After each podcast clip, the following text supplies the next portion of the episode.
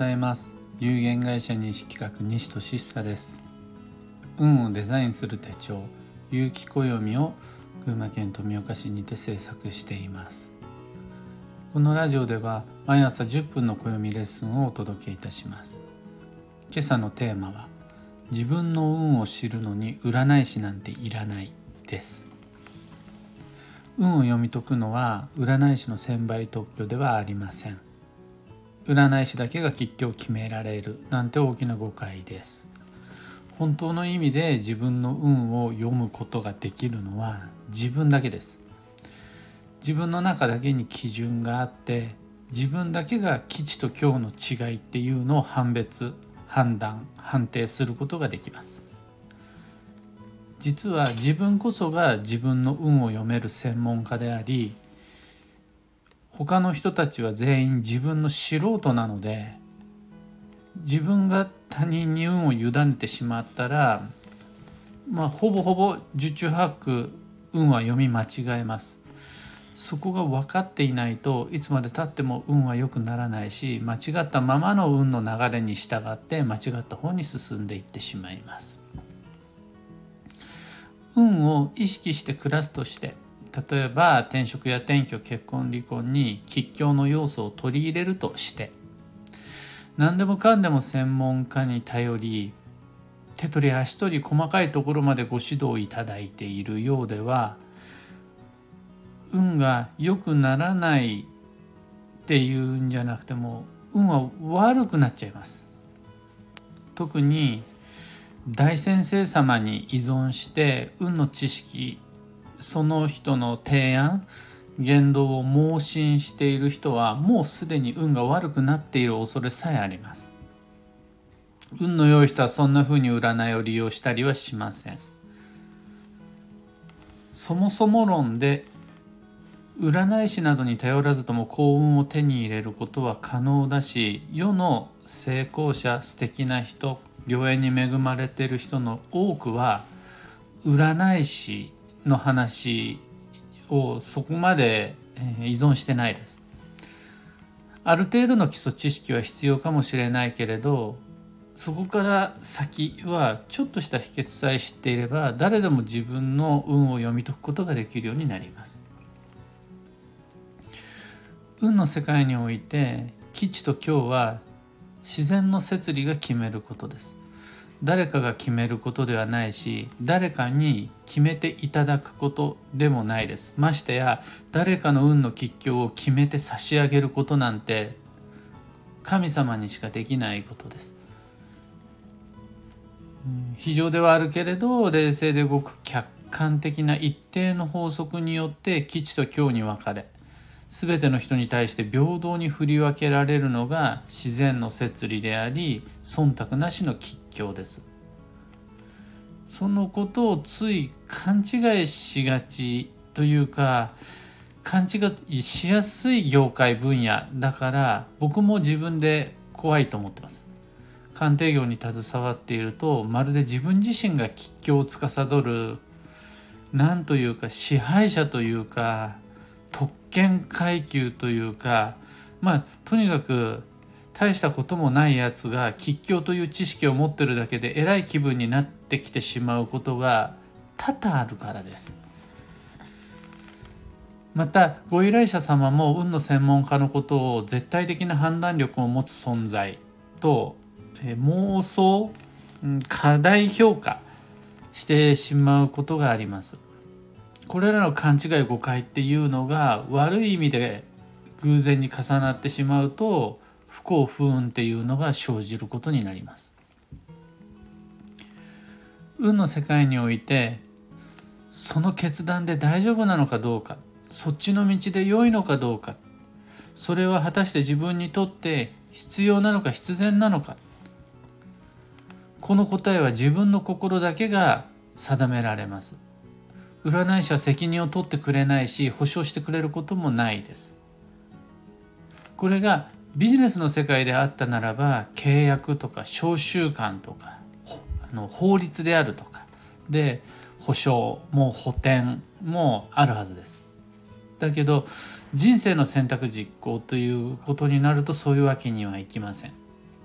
自分自身が自分の人生の最高責任者でありその見返りとして自分で責任を取れることならば自分で吉居を決めることができるんです。そして自分で責任を取るということを前提にして選んだ全ての選択道縁仕事お買い物っていうのはもうその時点で偶然の必然が成立しているんですそれが仮に他人の答えと違ったとしても占い大先生様の言うことと違ったとしても自分の運を疑う必要は全くないです。自分の運を誰かにお願いして良くしてもらうことっていうのはできないです。自分の運は自分にのみどうにかすることができます。誰かに言われてやったことより自分で下手くそなりに拙いなりに未経験なりに工夫して踏み出す一歩の方に実は幸運良縁が宿ります自然が定める吉凶を自分が取捨選択しそれのその時点で正解とは分からないけれどもその自分でいいって思う方を選んで受け入れていく。その道の先にしか本当の幸運良縁っていうのはないです。自分の大切な未来を自分以外の誰かに決めさせるっていうのは自分が思っている以上にものすごく運の悪いことです。その先に道がないので運はどんどん閉じてしまっている。こう開いてる未来の扉を自らの手でパタッパタッパタって閉じていってしまっている。ようなのが自分の運を誰かに決めさせるという行為です。基地供養という知識を参考にするのはいいと思うんです。そのためにさまざまな専門家に相談するのも全く問題ないです。でもどうしてそれに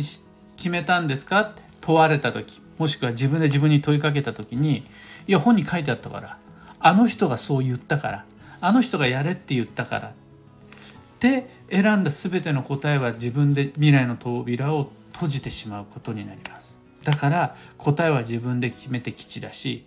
誰かに決めさせないっていうふうに常に意識していないと危険です。運の世界においては自然が基地と言ったら基地でもう今日と言ったら今日です。これは覆らない絶対的なルール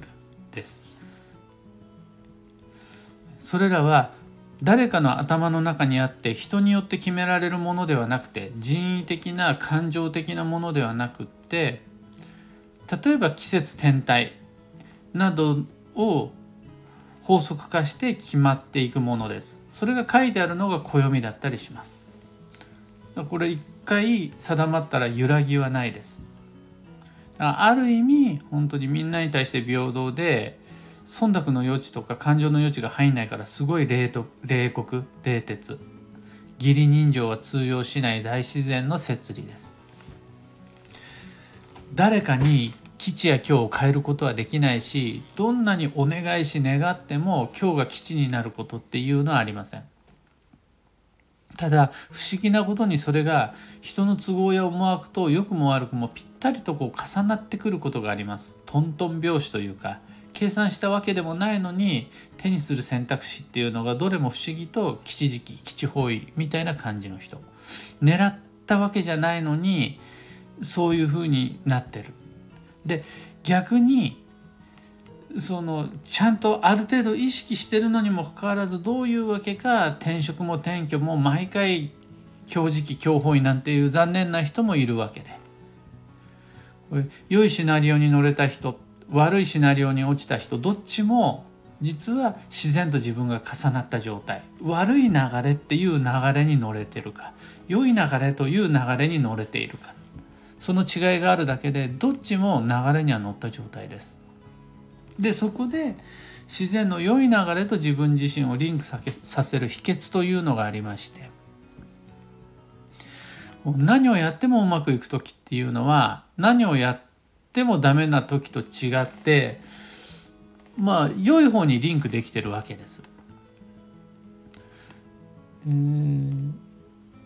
そこの違いは何なのかっていうと時期とか方位運勢もう全てに共通していることなんですがそこに吉凶があるということを知って知識として知って基地を選び始めて間もない初期の段階っていうのはうまくいかないっていうのがまあリンクして基地を選ぶこと自体が大変だっていうふうに感じる一定期間が確かにある。その段階を乗り越えてなんとかこう自分の都合と自然の都合を調整しながら試行錯誤しながらなるべく基地を選ぶ。なるべく今日を避けるっていうことをしていると少しずつ少しずつ自分と自然っていうのがリンクしてくる。シンクロしてくるようになります。でそういう生活を、えー、9ヶ月間、えー、9年間で続けてると10ヶ月目10年目から運が変わります。それが自然と自分の流れがリンクした状態です。こうやろうって思ったら吉時期だった。行きたいって思ったら吉ホイだった。縁が大切と思ったら縁が大切な運勢だった。みたいな偶然の必然がシンクロリンクして頻発するようになります。そこまで来ちゃったらもう完全に占い師なんていらなくなります。そこまでが大変でみんな迷ったり落ち込んだりします。自分と自然が重なった状態っていうのはそうすんなり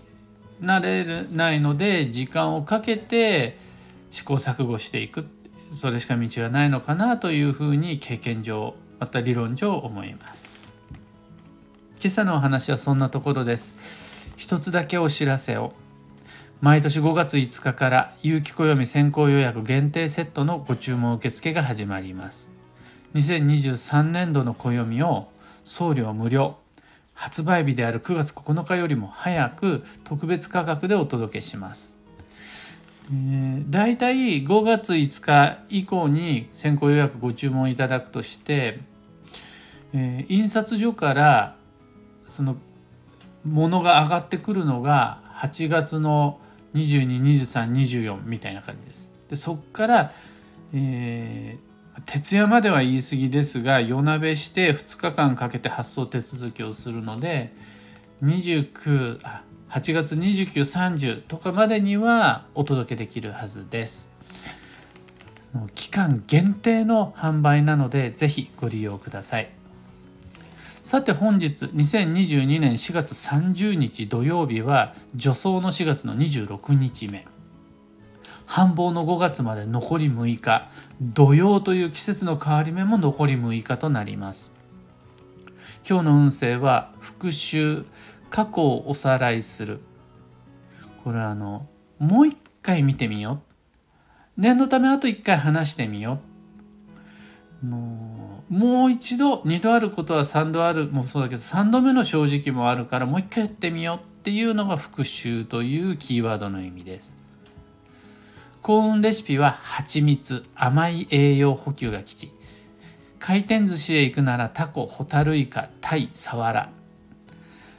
回転寿司ではないかもしれないですが、アサリもひじきも春の旬です。ご参考までに。それでは今日もできることをできるだけ、西企画西俊さでした。いってらっしゃい。